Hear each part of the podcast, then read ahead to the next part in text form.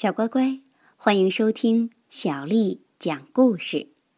今天，小丽阿姨讲给你听的是由南京的刘浩玉小朋友推荐的《咔哩咔嚓吃吃吃》。谢谢他。大家好，我是来自南京的刘浩玉，我喜欢咔哩咔嚓吃吃吃，希望小丽阿姨能讲给我听。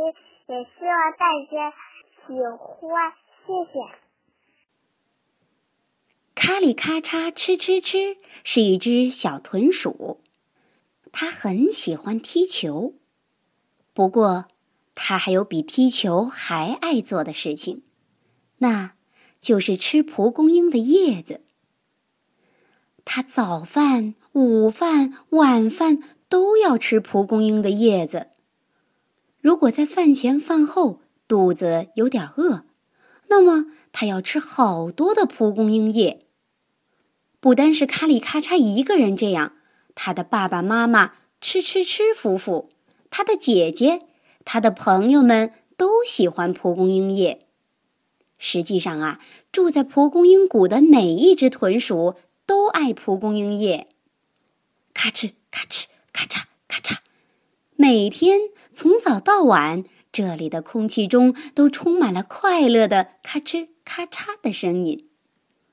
直到有一天，蒲公英叶要被吃光了，菜单上删掉了用蒲公英做的菜，货架上也没有蒲公英饮料了，最后的几片叶子只能在网上买到了。可是。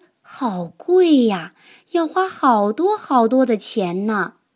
才十二公分乘以三公分的有机蒲公英叶子，竟然还要竞价才能买到呢！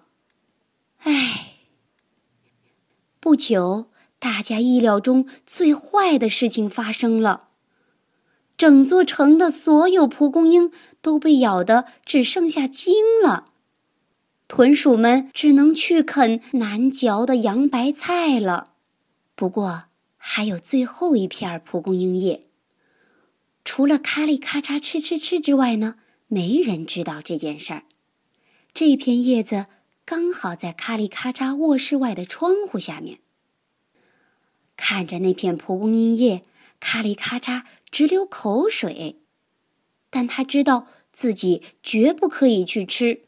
也不能让别人吃，因为这不仅是城里的最后一片蒲公英叶，也可能是全世界最后一片了。他绞尽脑汁想啊想，最后他决定去图书馆。在图书馆，咔哩咔嚓借了一本书，书的名字叫《蒲公英大全》。他非常认真地读起来。回家之后，他找来一个透明玻璃罩保护蒲公英，天天为蒲公英浇水、捉虫。每天，咔哩咔嚓都满心欢喜地守候着，从没吃过一丁点儿。他等啊等，等啊等，直到蒲公英长出了漂亮的白头小种子。咔哩咔嚓，小心翼翼地拿起蒲公英，一路举到雏菊花山。他走到山顶，用足了力气，深深地吸了一口气，然后，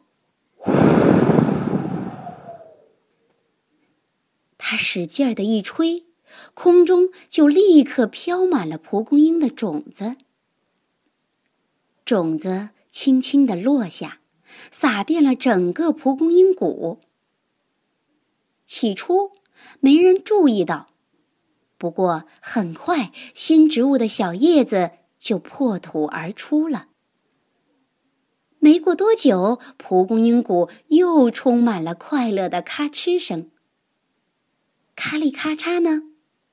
他依然喜欢踢球，不过现在他还喜欢一件事儿。和吃蒲公英一样喜欢，那就是栽种蒲公英。小乖乖，咔里咔嚓不仅没有吃掉最后一片蒲公英叶，而且啊，还学会了栽种蒲公英。他真的很棒啊！好啦，今天的故事就讲到这儿。如果你想听到更多的中文和英文原版故事，欢迎添加小丽的个人微信公众账号“爱读童书妈妈小丽”。接下来是我给你读诗的时间了。今天的读诗时间，小丽阿姨带给你的诗名字叫《望庐山瀑布》，作者李白。日照香炉生紫烟，遥看瀑布挂前川。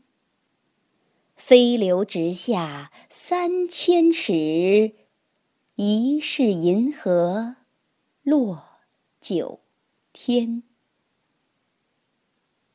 日照香炉生紫烟，遥看瀑布挂前川。飞流直下三千尺，疑是银河落九天。